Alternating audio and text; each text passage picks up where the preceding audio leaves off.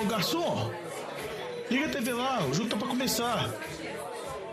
Atenção, Podosfera.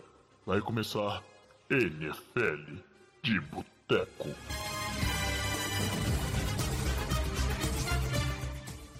Bem-vindos a mais um NFL de Boteco, seu podcast preferido sobre futebol americano.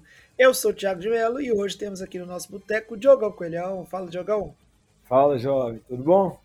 Tudo bom, né, cara? O 49ers achou o próximo GOAT, né? O famoso Brock Purdy, pai do Tom Brady. É isso Ah, aí. minha- a- a- eu quero saber é que o apelido dele era Mr. Irrelevant, por ter sido o último jogador a draftado. Se isso continuar desse jeito, ele vai se tornar um Mr. Relevant, jovem. Não, já é, né, Diogão? Já é, já é. Um, um, um miserva disso. É um apelido assim, né? É coisa do draft, né? Coisa da tradição.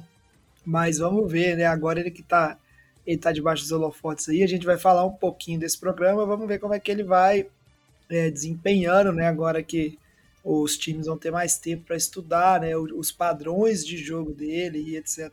Para fechar o grupo do Boteco, a gente tem ele, Alex Reis. E aí, Alex? Fala, Juvenil, você tá bom, velho? Eu tô bom demais. Tô bom, né? Na medida do possível. No programa de hoje. Porque assim, eu, eu não tô tão bem não, né? Por Mas, apesar que eu esperava que o Giants, né, ia tomar uma sapatada ali. E a outra que, né, era pra gente estar assistindo Brasil e Argentina hoje, tamo aí. Só, só na vontade. É, esse negócio tem jeito. Mas o, o problema do Chalé, que eu acho que o Chalé tá triste mesmo, é porque ele entrou na temporada sem esperança nenhuma com o Giants. E o Giants deu a esperança. Deu aquele gostinho. E agora Exatamente, Diogão. tá ladeira abaixo, tá complicado, Chalé. Não, eu, eu, eu- sério, velho, eu tô achando que não pega nem o wildcard mais, viu? Ah, cara, mas o Giants não tá morto, não. Tem chance ainda. Vamos ver. Ano que vem, vocês vão assinar um contrato aí, uma extensão com o Daniel Jones. Novos, novos tempos, novas esperanças. Mas é isso aí. Episódio de hoje, né? No episódio passado a gente falou um pouquinho sobre a briga de wildcard, que tá bem embolada, né? Vamos atualizar um pouquinho nesse programa com alguns dos resultados da rodada 14. Acabou que é, alguns dos times que a gente falou que tinham chances não tem mais, mas outros estão aí firmes na briga, né? E podem ser underdogs de wildcard, que a gente não estava prevendo, mas tem chance de conseguir uma vaguinha. Mas a gente vai falar um pouquinho também nesse programa, principalmente da disputa pela Seed 1. A NFL que desde que passou a ter sete vagas né, de playoffs em cada divisão, né? Em cada divisão não, em cada conferência. É só um time, né? A Seed 1, que tem a bye week, tem uma semana de descanso e essa temporada tem, tem, tá em aberta ainda, né? Mais na EFC do que na NFC. A gente vai falar um pouquinho disso nesse programa. Antes de começar o programa, primeiro fazer uma atualização do nosso Survivor, né? A gente tinha cinco ouvintes vivos e aí os cinco conseguiram morrer na mesma semana, né? Tinha uma galera que apostou em Seattle, Seattle perdeu a sua partida. Teve gente que apostou no Vikings contra o Lions e o Lions venceu, então, né? Foi eliminado também.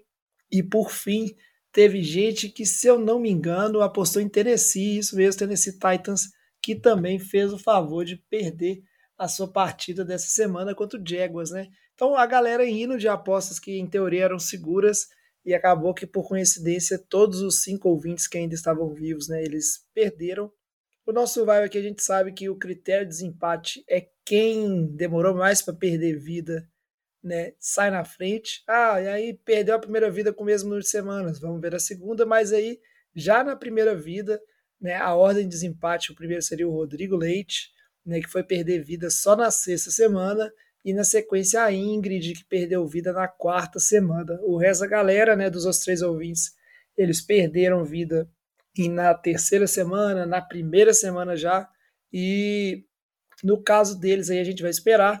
Primeiro, né, vamos ver se o Rodrigo se manifesta, certo? Então, Rodrigo, você pode mandar aí uma mensagem para nós. O Diogão vai falar os contatos daqui a pouquinho. E caso o Rodrigo ele não se manifeste, a gente fica esperando a manifestação da Ingrid, beleza? A Ingrid, inclusive, eu já vi que ela até mandou um e-mail já. E vamos ver, né? Quem sabe esse ano a gente não grava com mais de um ouvinte. Vamos ver, né? O Diogão, então fala aí pro pessoal, né? Aproveitando aqui já, né? A deixa, como é que o Rodrigo, né? E a Ingrid e todos os nossos ouvintes, eles podem fazer para mandar uma mensagem para o NFL de Boteca, entrar em contato com a gente, mandar um e-mail, quais são os caminhos que a gente tem. Pode procurar nossas redes sociais, sempre arroba NFL de Boteco, Boteco com U, Instagram, Twitter, Facebook e também pode mandar um e-mail para a gente no nfldeboteco.gmail.com sempre lembrando de Boteco com U, que é o jeito certo, o jeito mineiro de se escrever. E só para destacar também que apesar de todos os ouvintes terem perdido a vida, o nosso apresentador aqui, o nosso entendido de futebol americano, jovem juvenil ainda está vivo. Então, parabéns, jovem. Ganhou do Boteco e ganhou dos ouvintes também. É isso aí, Diogão. Sigo vivo e siga apostando contra os Texans. Na, sempre toda oportunidade que eu tenho. Vamos ver até onde eu chego aí, né? A gente tem mais três rodadas só. Três não, quatro rodadas é, até o fim da temporada. Então vamos ver aí como é que vai ser essa sequência. Então, sem mais delongas, antes de falar né, do nosso tema principal, chama a vinheta aí para a gente fazer o nosso giro de notícias. Breaking News. E para falar de notícias, a gente sempre tem que falar de lesões, né? E a lesão mais importante, mais relevante que a gente teve foi a lesão do Kyler Murray, rompeu os ligamentos fora da temporada, né? Se a gente vem batendo na tecla dele, é, sempre terminar a temporada meio baqueado, meio baleado, dessa vez o Kyler Murray né, teve uma lesão grave. Acho que é a primeira lesão grave de fato que ele tem na NFL, né? É, a primeira lesão grave. Ele tem o retrospecto de ter convivendo sempre com lesões nos finais das temporadas, desde a temporada de calor dele até essa, só que essa, igual você comentou, é uma lesão, uma lesão grave, rompimento de ligamento, vai ficar um tempo considerável fora. E vamos ver como que ele vai voltar, né? Porque a gente tem que observar vários aspectos disso. Porque Óbvio que são jogadores diferentes, mas você tem jogadores, por exemplo, esqueci o nome agora do, do corner de Buffalo, eu vou lembrar.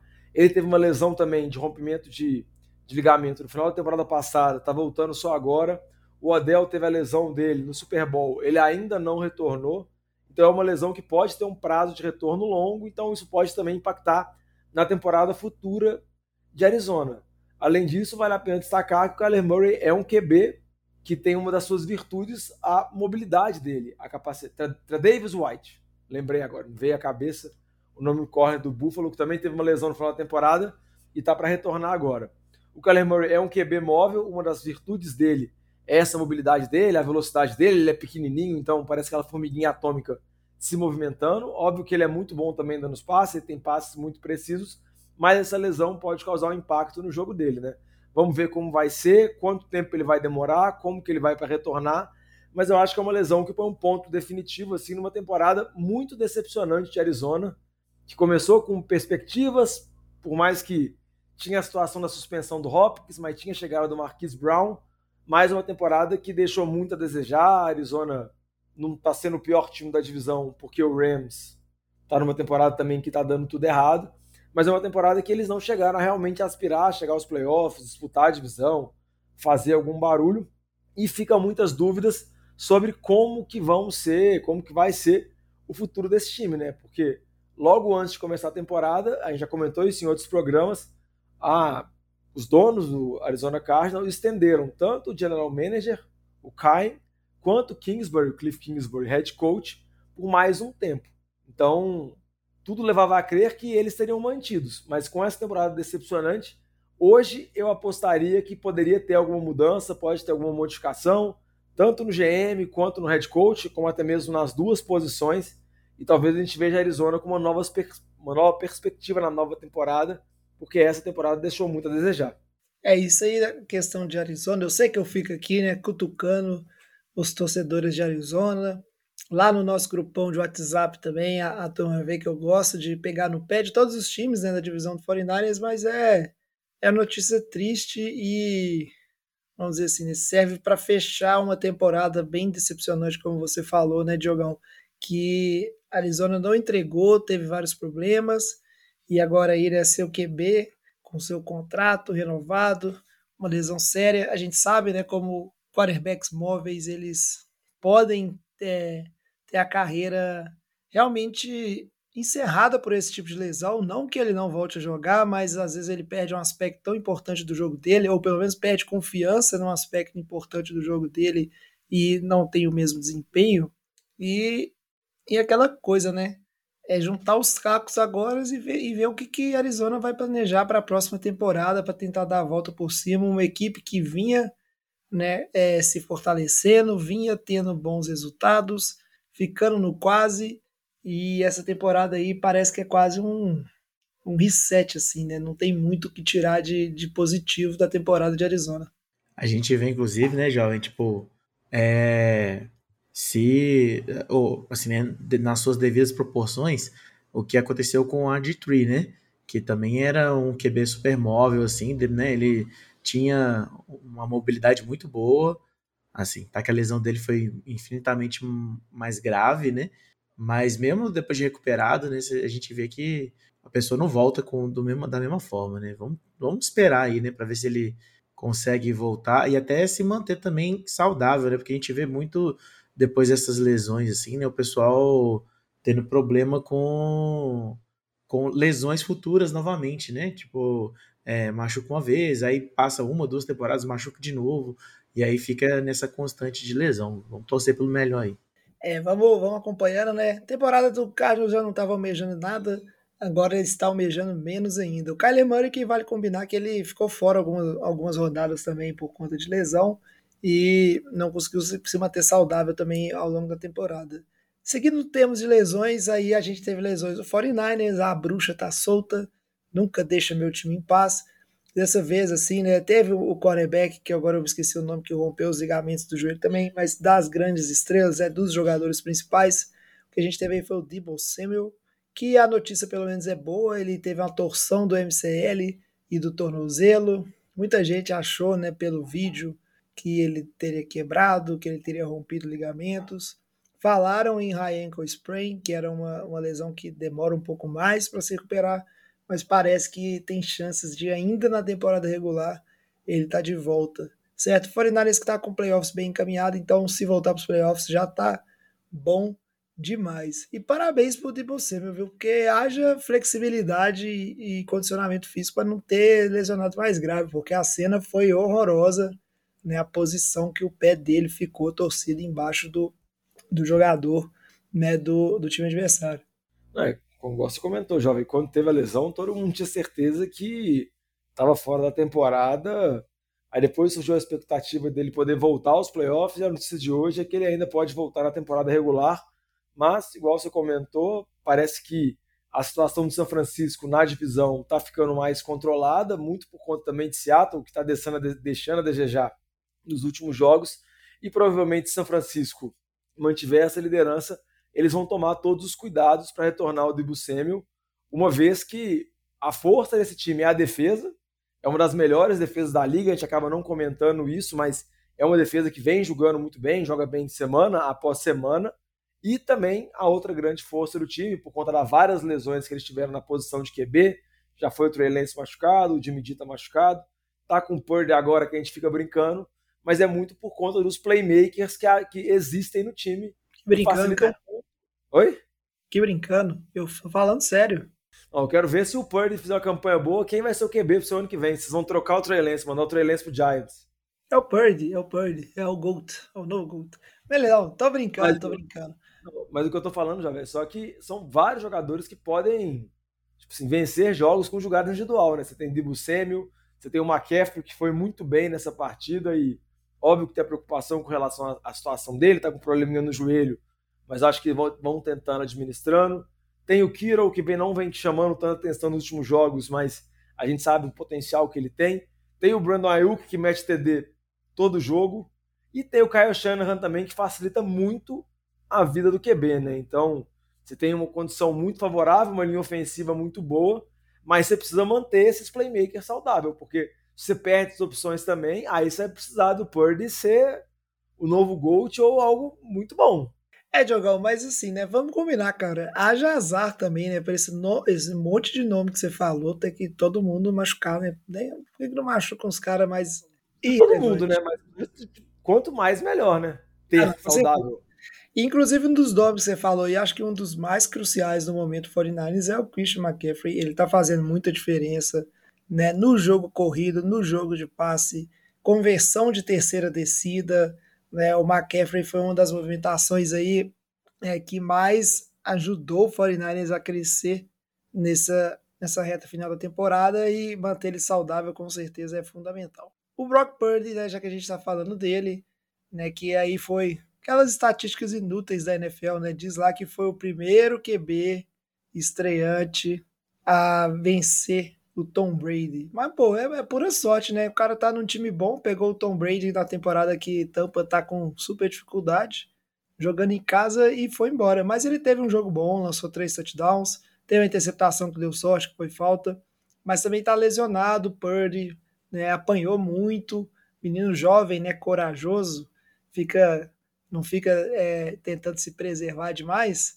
tá aí, né, com, com lesões, escoriações aí na costela, no ombro.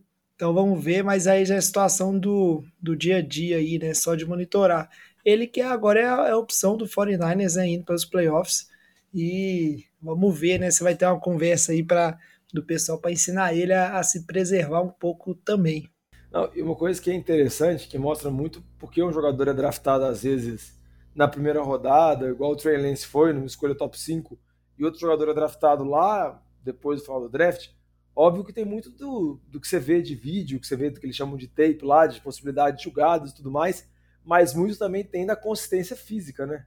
Você vê o Purdy, por exemplo, o próprio jovem já falou disso, na comparação com o Jimmy G, que não é dos QBs maiores, mais fortes, mas o Jimmy G é bem maior que o Purdy. Você vê que ele tem uma consistência física muito maior. E uma das características de QB que a gente não dá tanto valor, mas são muito importantes, é a durabilidade do cara que o cara tem que aguentar a pancada, porque ele vai tomar pancada. Por mais que ele possa se proteger, por mais que ele possa ter maldade, ele vai tomar pancada atrás de pancada e o cara tem que conseguir aguentar. E o Purdy não é dos mais fortes, não é dos mais atléticos. Óbvio que ele tem uma consistência física menor. Vamos ver a capacidade de resistência dele, né? Porque isso acaba influenciando muito. Às vezes a gente vê uns QB reservas surgindo e às vezes os caras vão fazer um jogo bom e no jogo seguinte machucam muito por conta disso, né? Eles não têm a capacidade física de aguentar todos os sacrifícios que tem que fazer na posição. É, Diogão, você para pensar, o QB é o segundo cara que leva mais pancada, porque você, o, o running back é o primeiro, né? Porque é o cara que vai ali, é o encontro ali do, do contato, né? E logo depois, cara, você para pensar, são os QBs mesmo, né? Então, se o cara não tem essa, essa é, como é que fala a palavra? Eu queria achar a palavra que a gente usa lá no RPG, mas me perdeu, me perdi aqui. mas se ele não tiver é, né, esse corpo para aguentar essas pancadas, véio, não dá não. Vai machucar rapidaço mesmo. Que, velho, vira essa boca pra lá. O Purdy, não, a última coisa que falar, pelo menos ele tem uma vantagem, né? Que é o Christian McCaffrey que pode ensinar ele, né? Qual que foi aquele tratamento que o McCaffrey fez depois da primeira temporada dele na NFL. Quem não lembra, né? O McCaffrey, o, o bicho dobrou de tamanho, né, de uma temporada para outra, talvez ele vai passar aí os contatos, né, seja lá do que for que ele usou para crescer A dieta. É, vai a passar dieta. academia. Vai passar isso aí, Diogão. Mas beleza, estamos demorando aqui, estamos é, delongando. Vamos seguir para as lesões, né? Outra lesão importante foi o Russell Wilson, que deixou o jogo com concussão. Russell Wilson, que a gente já sabe que ele não vai bater né, a quantidade de banheiros em termos de touchdowns lançados, e talvez já seja deixa para ele tentar encerrar a temporada aí e se poupar né, o resto dessa temporada humilhante de Denver. É, a pancada que ele tomou foi uma pancada bem forte, assim, o lance foi até assustador a maneira que ele caiu lá e ficou imóvel. E a gente pode falar que, vamos dizer assim, talvez estivesse sendo a melhor atuação do Russell Wilson na temporada por Denver. Não que isso seja uma grande vantagem, né? Porque as outras atuações foram todas muito ruins. Denver começou tomando um atropelo absurdo de Kansas City, com direito a uma pick six que o Russell Wilson sofreu, mas depois Denver conseguiu voltar ao jogo, se eu não me engano, estava acho que 28 a 0 ou 27 a 0, estava uma diferente placar absurda. Denver conseguiu fazer três TDs seguidos, trouxe a diferença para uma posse de bola, o jogo ficou equilibrado. Aí acabou que o Russell Wilson machucou e depois Kansas City conseguiu selar a vitória mas a notícia triste fica que quando parecia que estava engatando, o Russell Wilson começou a correr mais com a bola, até no lance que ele machuca. É um lance que ele corre com a bola, que ele tenta conseguir a primeira descida. Vamos ver como vai acontecer, né? Por conta do protocolo de concussão, é muito provável que ele fique fora nessa semana. E aí fica o que o jovem já comentou, né? Qual que é a necessidade de Denver trazer o Russell Wilson para jogar a semana 16, jogar a semana 17, entendeu? Numa temporada que já está perdida. E provavelmente pode. Ah, porque ele vai estar. Tá tentando ganhar entrosamento. Nem sei se isso é válido, porque é muito provável que ele tenha um novo treinador na próxima temporada, né? Então, nem sei muito do que vale a pena esse novo esse entrosamento, esse adaptar o esquema, porque provavelmente vai ter mudanças. Diogão, até não... porque também entrosamento, tipo assim, os caras vão ficar de fevereiro a julho sem jogar basicamente, né? Eles vão ter que arrumar entrosamento depois de novo, então nem vale a pena. É, cara, isso aí você não entrosou até agora, não entrosa mais não, gente. Pô, é, pensa no ano que vem e bola para frente. Para fechar a lesão, né, só comentando rapidinho, né, a gente teve lesão do Huntley, quarterback do Baltimore, o que significa que a situação de QB de Baltimore vai se complicando, né, quando o seu titular machuca, o seu reserva machuca, um time que está aí competindo pra, pelos playoffs, e o Kenny Pickett também de dos Steelers que deixou o jogo, né, se eu não me engano, com uma concussão também, né, o jovem QB que vai evoluindo os Steelers, que a gente chegou até a comentar, né, da possibilidade talvez dos Steelers mais uma vez não terem uma temporada negativa, mas aí com a lesão do Pickett, né, com ele perdendo um jogo e o resultado desse jogo atual, né, fica um pouquinho complicado, né, de, de manter isso aí. Então talvez vai ser a primeira temporada negativa do, do Mike Tomlin de fato, certo? Vamos seguindo agora então para o nosso bloco principal, para falar um pouquinho né, da situação de, da corrida pelos playoffs e da disputa pela Seed 1, principalmente. Ô Fábio Júnior, traz aquela porçãozinha de batata frita e uma cerveja gelada para nós. E aí, né, disputa pela Seed 1, ter aquela vantagem de jogar todos os jogos em casa e também, principalmente, ter uma bye week, que é muito importante, né, temporada longa, temporada desgastante, tem gente que não gosta de bye week, né? Diogo e Alex fala que o time perde um pouco do ritmo, aquele ritmo de fora temporada. Tem gente que é contra até aqueles times que poupam os jogadores no último jogo da temporada regular, quando já não está disputando mais nada. Mas vamos combinar, né, que o futebol americano é muito desgastante e uma bye week aí, né, nos playoffs para você se descansar, se preparar, é muito bem-vinda, né?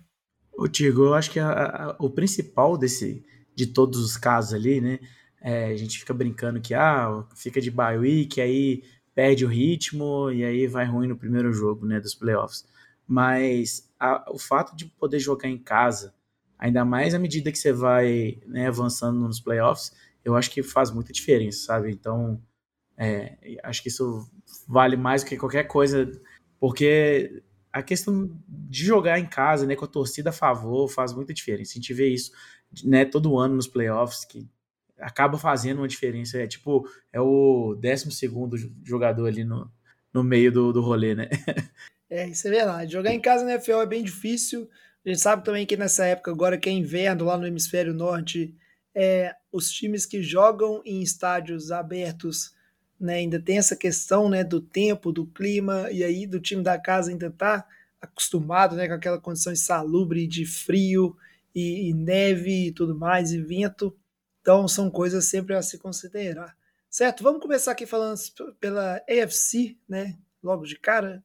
E a AFC a gente tem, né? Quem diria, uma situação um pouco mais apertada do que era esperado. No início todo mundo achava que Buffalo ia levar fácil isso aí. Buffalo deu umas tropeçadas. Kansas City Chiefs, que é um, é um time que melhorou muito, tá na cola de Buffalo. As, as duas equipes estão com 10 vitórias, 3 derrotas mas não é como se eles estivessem isolados, igual a gente estaria esperando, né? Na cola, a gente vê duas equipes que são Baltimore e Cincinnati, as duas com 9-4. Baltimore, a gente comentou, né? A situação de QB, já é uma equipe, uma equipe que está capengando. As últimas vitórias de Baltimore foram bem inexpressivas né, em termos de pontuação, mas é um time que está se mantendo vivo. Mas um destaque principalmente para Cincinnati, né? Que vem numa crescente bem interessante. Cincinnati que ganhou o confronto direto né, contra o Kansas City Chiefs, tem confronto direto contra os Bills também, então o time vai ficar de olho.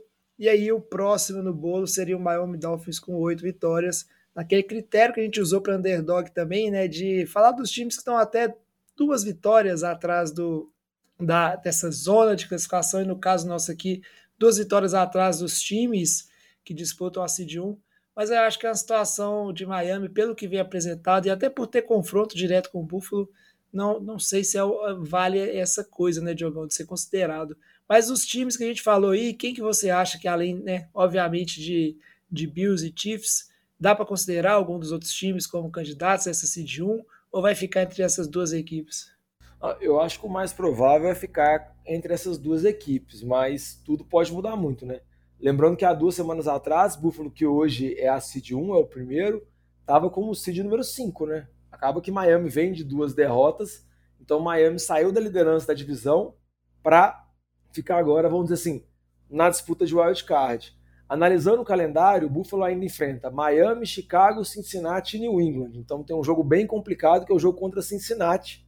Porque Cincinnati, como você comentou, jovem, é um time que vem muito embalado, vem de uma sequência boa de vitórias, venceu praticamente todos os últimos jogos depois da, do início ruim da temporada, então vem com uma campanha muito boa, a linha ofensiva está acertando, o Joe Burrow vem jogando muito bem, está até surgindo como um dos possíveis cotados para ser MVP por conta dessa segunda metade de temporada muito boa dele. Então tem que ficar de olho principalmente com relação a esse jogo.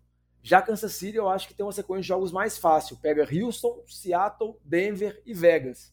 Vegas poderia ser o jogo mais complicado porque é fora de casa na semana 17, mas provavelmente Vegas vai estar eliminado ainda mais depois da derrota catastrófica que Vegas teve contra Los Angeles Rams nessa semana. A partir do momento que Vegas perdeu para o Rams, acho que a chance de tentar sonhar com o wildcard é praticamente impossível e provavelmente vai chegar morto já nessa semana. Então, eu acho que Buffalo, para ter a certeza da seed 1, precisa vencer os quatro jogos, porque eu acho muito pouco provável Kansas City tropeçar. Assim, não vejo Kansas City tropeçando contra Houston. Seattle não vê um bom momento. Denver não acho que vai conseguir. E, igual eu falei, o último jogo Vegas. Então, eu acho que Kansas City é o favorito, mas tem que ficar de olho, né? Porque se tropeçar, dependendo, pode ficar para Buffalo e pode aspirar. O que você comentou de Baltimore e Cincinnati, eles estão um jogo atrás. Eu acho Baltimore complicado, por conta, igual você falou, sobre a situação dos QBs. O time está conseguindo buscar vitórias, até mesmo improváveis, né? No primeiro jogo perdeu o Lamar Jackson, o Huntley conseguiu a virada no final. Nesse jogo contra Pittsburgh, perdeu o Tyler Huntley e eles tiveram que jogar com o terceiro QB. Por mais que o Pickett machucou e o Trubisky teve três interceptações no jogo, foi um jogo que eles tiveram que vencer com a defesa, mas eu não acho que eles têm cancha assim para ser a seed número um. Acredito mais que a maior preocupação deles é tentar garantir a divisão que eles estão, ou seja, tentar recuperar os jogadores que estão machucados para na semana 17 enfrentar Cincinnati nesse confronto direto, tentar definir quem vai ser o vencedor da divisão norte. Mas eu acho que vai ser um jogo interessante e para mim o que é mais legal é que vai ser parelho até o final, então provavelmente a gente não vai ver nenhum time poupando, nenhum time tirando, que por mais que esses times classifiquem, eu acho que eles vão continuar remando para tentar ser a seed número um. Diogão, tem uma coisa interessante também que é o seguinte, né? É, Buffalo tá 10-3 e Cincinnati tá 9-4, né? É, e eles se enfrentam na semana é, 16, né? Então, assim, se Buffalo, sei lá, vai que tropeça. é, não precisa nem tropeçar, né? Porque aí é um confronto direto, Cincinnati ganhar tudo, é, e, e Buffalo, né, no caso, vai perder para Cincinnati, né, considerando essa hipótese, talvez Cincinnati até consiga e também entrar nessa disputa aí, velho. Né? Lógico, o que, o que Cincinnati- o que Cincinnati ia precisar também era seria de uma derrota de Kansas City.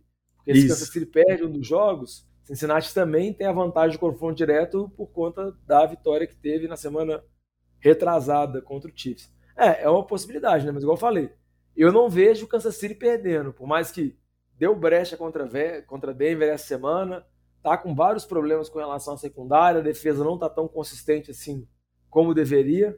Mas eu acho que eles vão tentar manter a seed 1, eles vão tentar forçar para ser a seed 1.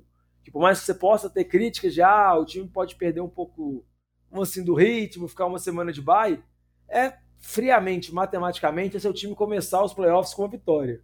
É não ter como ser eliminado. E a gente sabe, tanto sabe o quanto que pode ser complicado um jogo de playoff, quanto que você pode pegar um time que às vezes pode ser encardido, dependendo, você pode pegar um Chargers, que a gente vai comentar, ou um time dos Jets, que tem uma defesa que está jogando muito bem a temporada, e dependendo, pode causar algum tipo de dificuldade.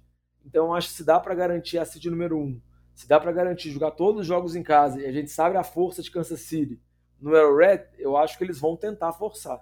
Mas a minha aposta seria Kansas City levando isso e terminando com essa campanha com 14 vitórias. Eu tô com o Diogão nessa aí, velho. É, resumo, resumo da obra aqui, né? É, a não ser que aconteça alguma zebra, o jogo-chave vai ser o duelo entre Bengals e Bills. para entender, né, se Chiefs passa na frente, mas também acho que pode ser até que valha, né, uma seed 2, que pode ser interessante. Então vamos ficar de olho aí, vamos ver se algum desses times tropeça, né? Nada impede de ter alguma zebra aí no meio do caminho, mas se né, a coisa acontecer conforme o script, semana 16, Buffalo Bills, Cincinnati Bengals vai ser o jogo mais importante dessa corrida aí pelo topo da AFC. Ô, jovem, só para não deixar de comentar aqui, aproveitar que colocaram na pauta, né? É, e para os ouvintes terem essa noção também que Miami ainda tem chance, né? De conseguir. Tem que torcer para um, uma matemática de resultados aí, né? Obviamente, torcer para os times ali de cima é, tropeçar, é, mas acaba que assim enfrenta Buffalo, né? Na, nessa semana agora e depois enfrenta é, Green Bay que, né? Tá praticamente um cachorro morto.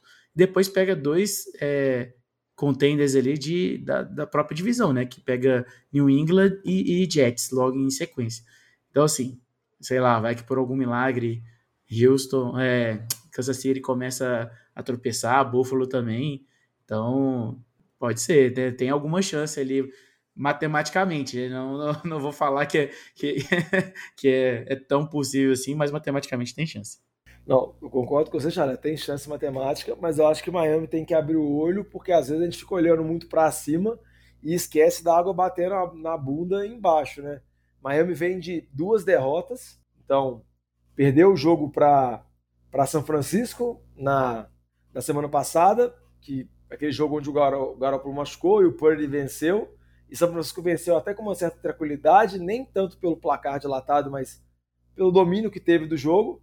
E nessa semana também Miami perdeu um jogo para o time dos Chargers, que vem bem baleado, que era meio que um confronto direto, porque a gente pensa em Miami disputando a de 1, tentando mirar a Buffalo para ganhar a divisão, mas Miami tem que abrir o olho também com relação ao wild card. Assim.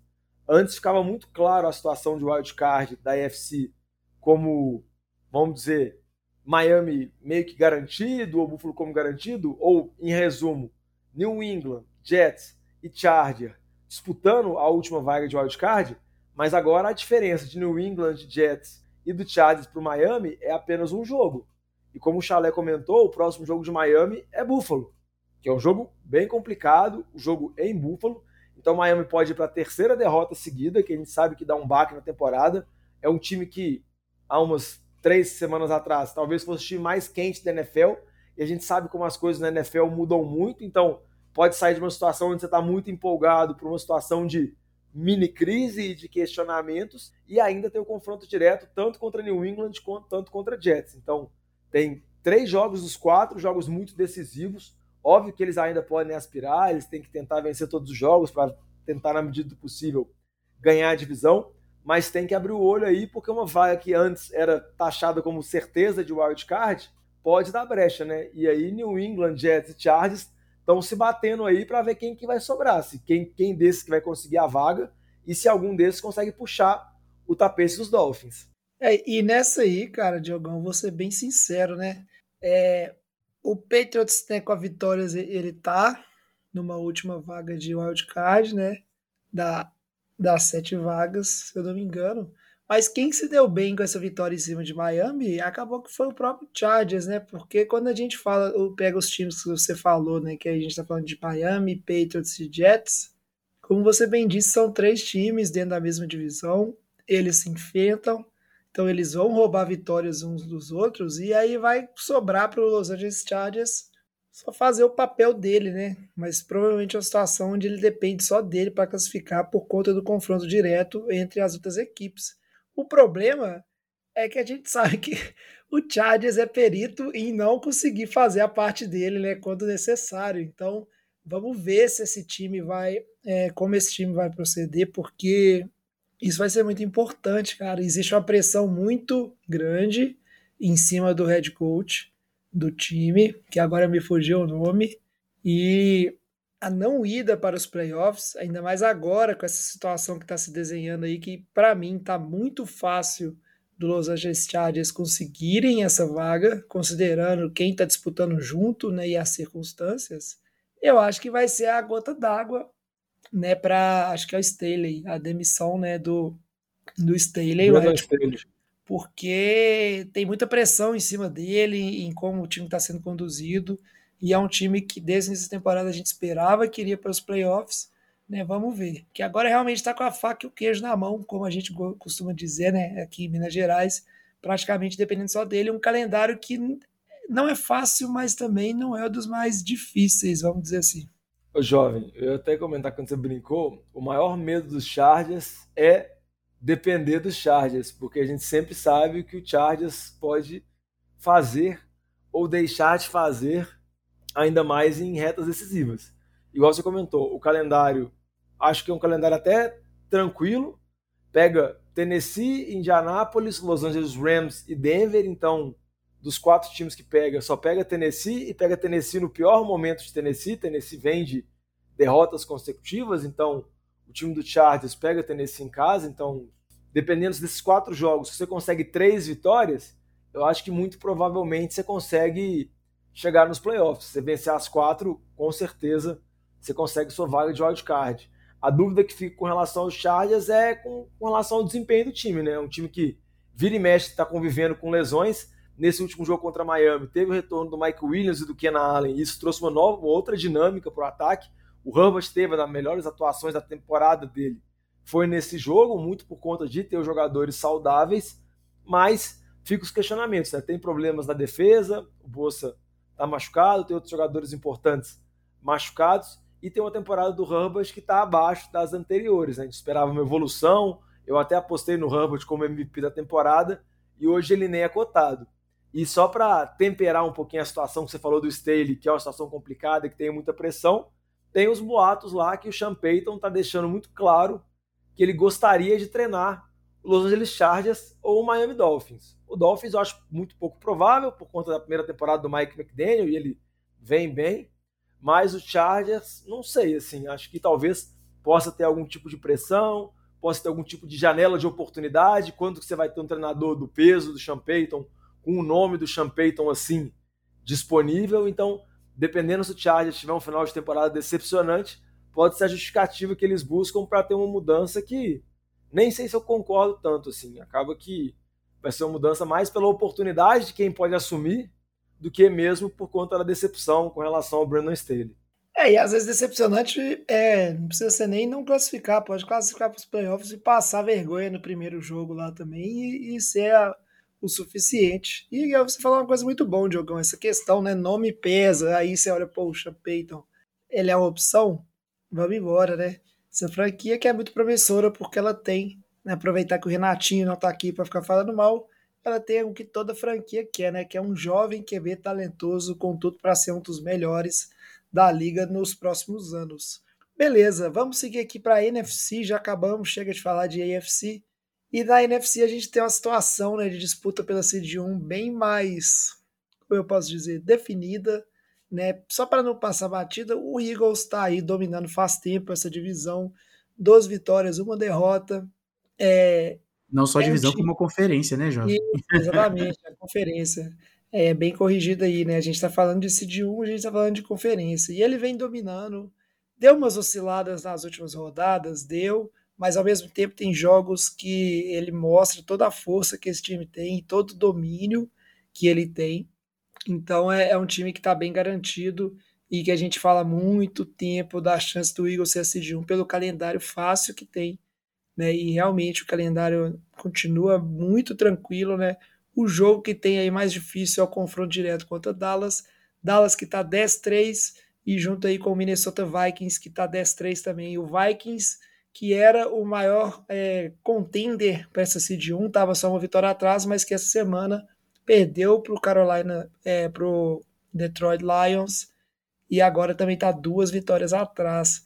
Então acho que vamos discutir aqui, mas acho muito difícil, muito difícil mesmo, o Eagles perder mais de um jogo nessa sequência e, consequentemente, perder essa Seed 1. O que, que vocês acham? Ô jovem, a gente tem que deixar aqui claro que a chance do Eagles perder agora é muito baixa, por quê? Porque o Vitinho não está mais nos Estados Unidos, ele não tem mais chance de ir a algum jogo. Então a chance do Eagles perder cai muito, né? É, eu acho que esse é um fator que a gente tem que levar muito em consideração.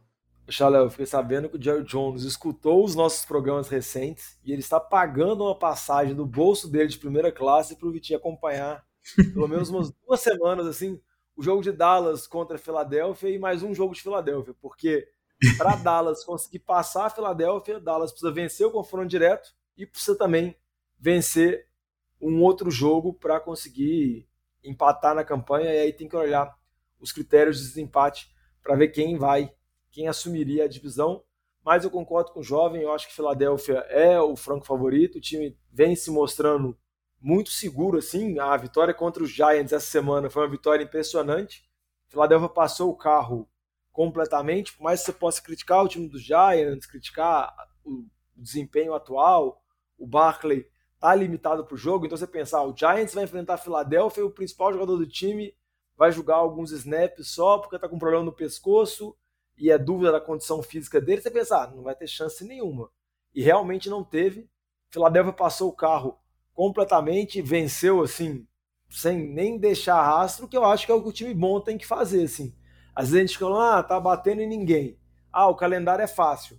Beleza, o calendário é fácil, mas a gente já viu vários times da NFL tropeçando, vários times da NFL se embananando contra adversários questionáveis. Por exemplo, o Tennessee, essa semana, tinha um jogo em casa contra Jacksonville, que Jacksonville não vencia Tennessee desde, sei lá, 2015, e Tennessee conseguiu se embananar e perdeu para os Jaguars em casa. Então, se você demole na NFL, você pode vir a perder algum jogo. E Philadelphia, tirando aquele jogo contra o Washington, vem numa campanha muito consistente, vem com um time muito completo, assim, acho que a força da Philadelphia, a gente já falou do time de Philadelphia em vários programas, é o quanto que esse elenco é forte, então você tem ótimos recebedores, ótimo linha ofensiva, ótima linha defensiva, uma secundária muito boa, vários reservas que você consegue rotacionar o jogo, e você tem o Jalen Hurts em estado de graça, né, jogando uma temporada digna de ser cotado para MVP, é um dos candidatos favoritos, e tem uma troca que caiu como uma luva, né? AJ Brown alcançou mais de mil jardas na temporada, tem mais de 10 TDs, então mostra que valeu muito a pena a Philadelphia fazer aquela movimentação no draft, porque a chegada dessa nova peça, a chegada desse receiver 1, trouxe uma dinâmica completamente diferente para esse ataque. Óbvio que tem a evolução do segundo ano, do esquema do Siriano e tudo mais, mas o quanto que você tem um jogador acima da média, igual o AJ Brown é, melhora a situação para os outros jogadores. Diogão, isso você consegue ver claramente na, no, back, no, é, no backfield né, do, do, do ataque do, dos, de, dos Eagles. Né? Você vê que o, o ataque terrestre tá fazendo um estrago, cara, que no ano passado não tinha nada disso, né? Você vê, assim, o tanto que realmente faz diferença você ter um cara que chama atenção, que faz diferença ali, né? Igual o Brown tá fazendo. E, e com relação ao. Só para comentar, dos outros times que podem, de alguma forma, sonhar em tirar esse de número um, que eu acho a chance bem baixa, eu acho que quem tem maior chance é Dallas, né? Muito por, pelo fato de ter o confronto direto, então pode forçar a derrota de Filadélfia mas Dallas vem numa sequência boa, apesar da última semana ter dado um susto no jovem no Survival, né? Que parecia que Dallas, todo empolgado, jogando em casa, ia perder o clássico de Texas para o Houston. Precisou uma campanha ser conduzida no dois minutos finais, a campanha de 98 jardas do Dak Prescott para conseguir o TD no final com o Zeke para dar virada. Sendo que antes dessa campanha, a defesa de Dallas precisou parar uma quarta para gol na linha de uma jarda e meia, uma jarda, assim. Muita gente questionou as tomadas de decisões de Houston, de não desafiar, de tudo mais, querendo que achando que Houston poderia querer estar, querer perder o jogo, mas acho que Houston está tão isolado como pior campanha que acho que nem faz não. Acho que eles tentaram ganhar, mas eles são realmente incompetentes para isso. Mas acho que Dallas vai ter um jogo pelo menos interessante contra a Philadelphia. Acho que daqui a duas semanas vai ter um confronto de divisão Philadelphia e Dallas, que acho que vai ser bem bacana e vai mostrar assim se qual que é a aspiração desses times para os playoffs. Né? Acho que Philadelphia foi o favorito da NFC, mas Dallas eu acho que é um time bem competitivo e pode dar trabalho. É, a gente vai vendo. É, sobre a questão do Eagles, eu só queria pontuar, né? Vocês falaram do J.J. Brown não sei o quê, mas a gente tem que falar né, do Jalen Hurts, que teve uma evolução absurda. Tá sendo até cotado para a corrida aí, né, de MVP agora nessa reta final, não só pelo resultado do time, mas pelos números que ele tem. Né? O Vitinho comprou camisa dele lá nos Estados Unidos, mas não vai se arrepender. E aquela, até aquela coisa, né? O que o Vitinho, aí eu acho que o AJ Brown ajudou bastante, mas o que o Vitinho reclamava tanto, né, do, do Jalen Hurts, de ter uma, um percentual de passes completados abaixo de 60%, né, e dizendo tanto, isso realmente é uma coisa na NFL muito importante. Ele tá com um completion rate aí nos mais altos da NFL, aí, beirando 70%, então é uma evolução bem grande. Agora, para fechar a NFC, né, já que a gente falou um pouquinho de wildcard da AFC também, é, vamos falar um pouquinho da situação de wildcard da NFC uma atualizada, porque ela está um pouquinho mais embolada e talvez um pouco mais imprevisível do que a situação que a gente tem na AFC, certo? Tem uma turma lá que está, né? A, a, turma das sete vitórias, e aí a gente tem Commanders e Giants, né? Com sete vitórias, e hoje dentro de duas vagas de wildcard. Na que vão beira, se enfrentar, tá, jovem, inclusive, e daqui a pouco. Vão se enfrentar essa semana. E da Beirola ali, né, a gente tem Seattle com sete vitórias também, mas como o Diogão falou, né, tá num momento de, de vai, não vai, titubeando. E aí a gente tem um, o Lions que ganhou do Vikings, subiu para seis vitórias. E como o wildcard aí é um time que, pô, talvez será que o Lions vai pegar uns playoffs quando você pensa que não? O time vai chegar lá e, e vai pegar esse, essa vaguinha de playoffs? Seria surpreendente. Para não deixar de fora, tem a galera de cinco vitórias, que seria Packers, Panthers e Falcons mas aí são mais menções, né? São times que não comprovaram ter a menor consistência para chegar agora no final da temporada e colocar três, quatro vitórias seguidas e com isso conseguir pegar uma, uma vaguinha, né? Mas eu acho que um ponto interessante que a gente pode discutir, né? Tem essa situação de Commanders e Giants, e aí é, é interessante porque são times que, além de se enfrentarem, eles vão enfrentar Dallas e vão enfrentar Eagles, então devem acumular mais algumas derrotas. Seattle não tem um calendário tão fácil e está titubeando. Eu quero saber, será que o Lions vai ser um, né, um cavalo, um azarão correndo por fora e, e vai surpreender chegando aos playoffs? Porque, sinceramente, Jogão, esses playoffs de NFC, ele tá com cara que nove vitórias vai ser o suficiente, viu? Ô, jovem, pode ser. Vale a pena falar que Detroit vem de cinco vitórias nos últimos seis jogos, inclusive uma, uma vitória muito importante nessa semana contra Minnesota, que era um time que sonhava com a seed número um, né? Tem uma chance de ser, mas acho que a gente nem comentou muito porque não é tão provável assim. Minnesota só tem três derrotas, sendo que uma delas foi agora para Detroit e Detroit vem num momento muito bom na temporada. Igual eu falei, vem numa sequência de vitórias boas.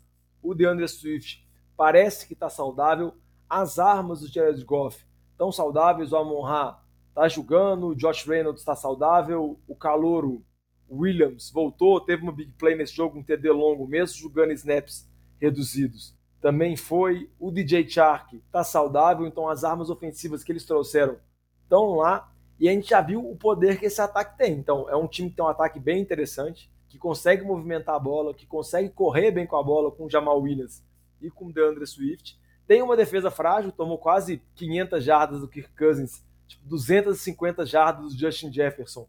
Mas é um time interessante. E eu acho que está num momento bem melhor do que, por exemplo, do Giants e que até mesmo o time de Seattle. O Giants, como a gente já comentou, é um time que começou muito bem, fez sete vitórias, seis vitórias, muito rápido na temporada, mas vem de várias sequências de derrotas e tudo mais. Conseguiu um empate lá contra os Commanders para interromper essa sequência de derrotas, mas vem numa sequência bem negativa e está tendo muitos problemas, né?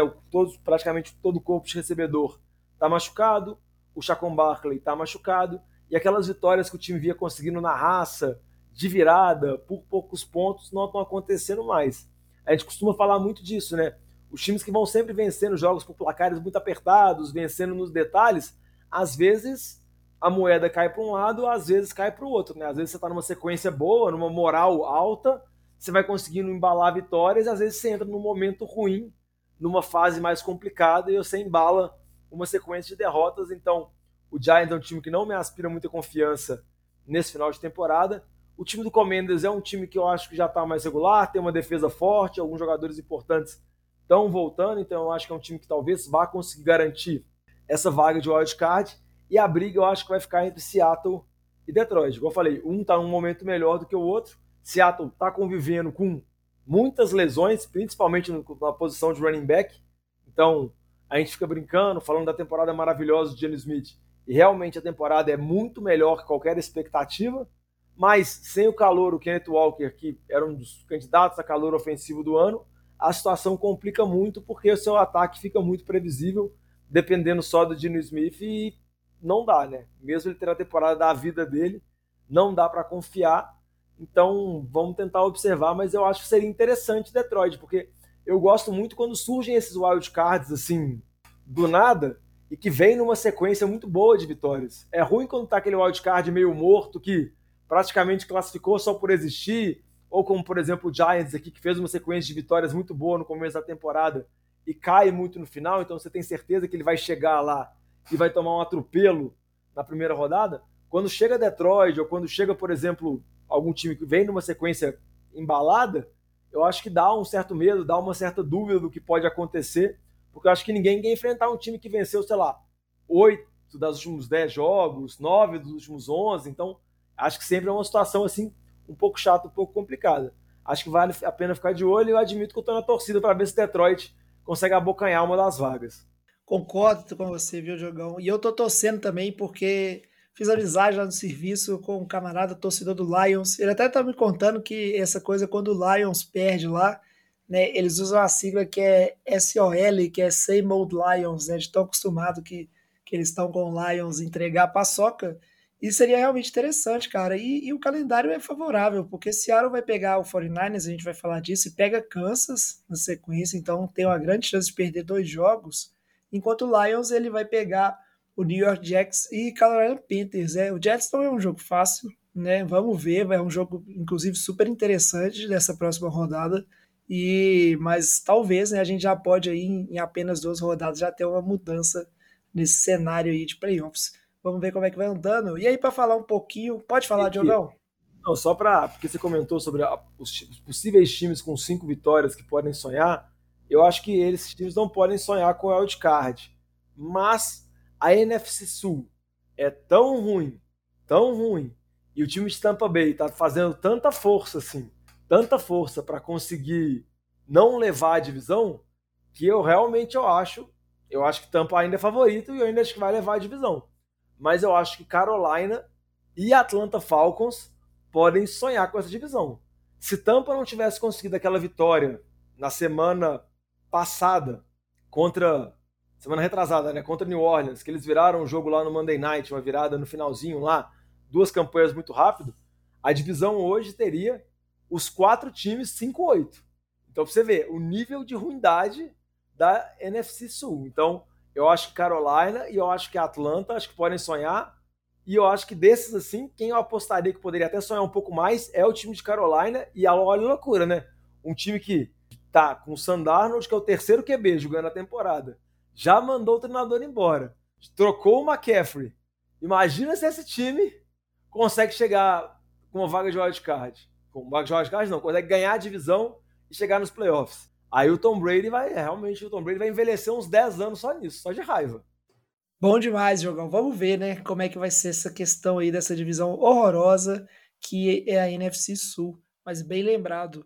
Agora, para fechar o programa, né, vamos seguir para o último bloco, falar um pouquinho da rodada 15 e fazer meu palpite né, no Survival, já que eu não perco essa última vida por nada. Chegando no final, eu vou arriscar, vou fazer um palpite mais arriscado aí para ver, né, ir por tudo ou nada. Tá se achando, hein? Galera, nós estamos fechando a cozinha. Vocês vão querer mais alguma coisa? Beleza, vamos começar a dar um review aqui, né? Um, é, jogos interessantes da rodada 15. Eu já vou começar, né, puxando sardinha. Acho que 49ers e Seattle Seahawks vai ser muito interessante. Pelo lado 49ers vai ser super interessante, é, não só para ver o time manter essa sequência, mas também, né, para ver o, o Purdy no seu segunda, é, o Brock Purdy no seu segundo start e um start muito difícil, né? O, essa semana passada ele jogou em casa contra Tampa, que tem vários problemas. Nessa semana agora é um jogo em Seattle, a torcida super barulhenta, né? E um time aguerrido, não vai dar, né, não vai dar mole para o 49ers e Seattle que está nessa situação que a gente comentou aí, né, do wildcard, que não pode ficar perdendo o jogo à toa, senão arrisca até ficar fora dos playoffs. Então é um jogo que vai ser super interessante, acho que pelos dois lados, narrativas diferentes, né, histórias diferentes, e tem tudo para ser um jogo bem pegado, bem interessante. E aí queria saber de vocês, né, que outros jogos que são legais aí, né, da semana 15, que vale a pena a gente ficar de olho. Ah, eu vou ter que falar, né, do Giants Washington. Apesar de estar tá meio triste com o Giants aí, mas eu acho que esse jogo vai ser um jogo muito decisivo para saber quem vai continuar aí na batalha aí pelo por um wild card, né? É, a disputa direta, aí vai ficar dependendo né, dos próximos jogos e então assim eu acho que vai ser um jogo interessante aí, né? Apesar de estar tá só sentindo tristeza com o meu time. E é um jogo que aconteceu há duas semanas atrás, né? O Washington jogou contra o Giants, empatou, foi para o e agora volta de novo contra o Washington. Aí empatar de novo. Não, é. Não, eu acho que esse calendário montado assim é muito ruim, gente, porque você vai colocar os times se enfrentando duas vezes em três semanas. Não consigo entender a necessidade disso. Não, Diogo. Fica crítica à NFL. E pro Giants, inclusive, é, foi assim: empatou com o Washington, tomou uma sacolada de Filadélfia e vai jogar com o Washington de novo. é, vamos ver. O jogo aqui que eu queria destacar é um jogo de rivalidade de divisão, Miami contra Buffalo, um jogo em Buffalo. Igual a gente já comentou quando a gente estava falando sobre ser seed número 1 um da AFC. Eu acho que é um jogo muito importante para Buffalo, porque, como eu já disse, não imagino o Kansas City perdendo, então o Buffalo tem que tentar vencer todos os seus jogos para tentar garantir essa posição. E para Miami é um jogo importante também, uma vez que Miami vem de duas derrotas, e se Miami perder o terceiro jogo, pode complicar na situação de wildcard. Além disso, tem o detalhe, né, que se Miami vencer Buffalo, pode de novo tentar embolar a divisão lá e Miami tentar retomar a liderança. E acaba que é uma mudança brusca, né? Se você sai de wildcard, você sai para vencer a divisão, você já joga em casa, você não tem que fazer o confronto fora de casa. Então, acho que é um jogo interessante, vale a pena a gente ficar de olho. E um confronto entre dois QBs que se destacaram na temporada, né? Tem seus altos e baixos, acho que nenhum deles vai estar tá atualmente na briga de MVP, por mais que essa corrida muda toda hora, mas é um jogo legal. Você vê Josh Allen, você vê o Tua, acho que Vai ser uma boa disputa. Massa demais, Jogão. E para destacar, né? A gente foi falando ao longo do programa, mas é. Programa é foda, né? Ao longo do programa. E é interessante ficar de olho aí, né? Em Chargers e Titans, porque é um jogo que vale para as duas equipes bastante. Vamos ver, né? Se o Chargers ele vai conseguir entregar ou não. Mas principalmente é né, um jogo que quem diria que a gente estaria prestando atenção nesse jogo nessa fase da temporada, mas New York Jets e Detroit Lions pode vir a ser um jogo muito bom, muito interessante. E são duas equipes que estão entrando precisando de vencer né, para não ficar atrás aí né, na, na corrida de wildcard. Então tem tudo para ser bem bacana também. Né? Então uma rodada que está prometendo bastante, né? jogos interessantíssimos, muita coisa para a gente ver. Beleza? Para fechar o programa, né, lembrar os nossos ouvintes aí né, do Survivor e lembrar novamente, né, o Rodrigo Leite aí manda uma mensagem para a gente é, vamos dar um tempinho, ver se o Rodrigo se manifesta. A Ingrid também, né? Pode mandar uma mensagem. E aí também, se o pessoal não aparecer, a gente vai seguindo para os próximos, beleza? É, eu ganhei com Dallas contra Houston. Ah, não pode falar. Não pode falar seu palpite, depois eu falo outra coisa. Tá. Para fazer o meu palpite, né? Eu ganhei com Dallas contra Houston. Vou apostar contra Houston novamente. Vou apostar no Kansas City Chiefs, né? Impressionantemente, não usei o Chiefs até agora, então Vou usar e aí vou pensando, né? Pra não ficar aí nessa de apostar contra o Chiefs o resto da temporada, vou pensar nessa rodada que vem e eu mudo. Vamos ver. Diogão, contra Houston, pode... jovem. Isso, contra Houston, isso aí. Vamos ver, Diogão, o que, que você ia falar aí? Vamos, fala aí pra gente seguir. Eu ia comentar que essa rodada é uma rodada atípica, porque ela tem três jogos no sábado, né? Que a gente não costuma ver isso na NFL. Então tem o jogo de quinta-feira, que é São Francisco contra Seattle, mas também tem três jogos no sábado, que é Indianápolis contra Minnesota, Baltimore contra Cleveland e o jogo que eu comentei, o jogo que eu destaquei, né? Miami contra Buffalo. Só para falar desse cenário, então você tem NFL tanto no sábado quanto também no domingo. E na quinta. Bom. E na segunda. Inclusive, o pessoal ficar atento aí com o Fantasy, né, Diogão? Porque como Sim. vai ter jogo no sábado aí, ajustar o time antes, né? Pra não, não dar mole aí de deixar o jogador que tá fora jogar no seu time de fantasy. É isso aí. Semana de NFL, né? E domingão, final da Copa do Mundo. Muitos esportes pra gente curtir. Mas a gente vai ficando por aqui nesse programa do NFL de Boteco. Muito obrigado a vocês todos. Vou pedir o Diogão só para falar de novo quais são os caminhos aí, né? Se você pode mandar uma mensagem e o seu feedback para NFL de Boteco. Como faz, Diogão? Pode procurar nossas redes sociais, arroba NFL de Boteco, Boteco com U, que é o jeito certo de se escrever, o jeito mineiro. Pode olhar lá no Facebook, no Twitter, no Instagram. Pode acompanhar lá no Instagram o nosso Power Rankings, onde a gente analisa quais times estão em bom momento, quais times estão caindo de desempenho nesse final de temporada. E pode sempre interagir com a gente, que é muito bacana. E se quiser mandar um e-mail para a gente também, pode no nfldeboteco.gmail.com. Bom demais, Jogão. Vamos ficando por aqui. Esperamos que vocês tenham gostado do programa. Muito obrigado, Jogão. Muito obrigado, Alex. Obrigado a vocês, nossos ouvintes. Traz a saideira, fecha a conta, passa a régua e até semana que vem. Falou. Valeu.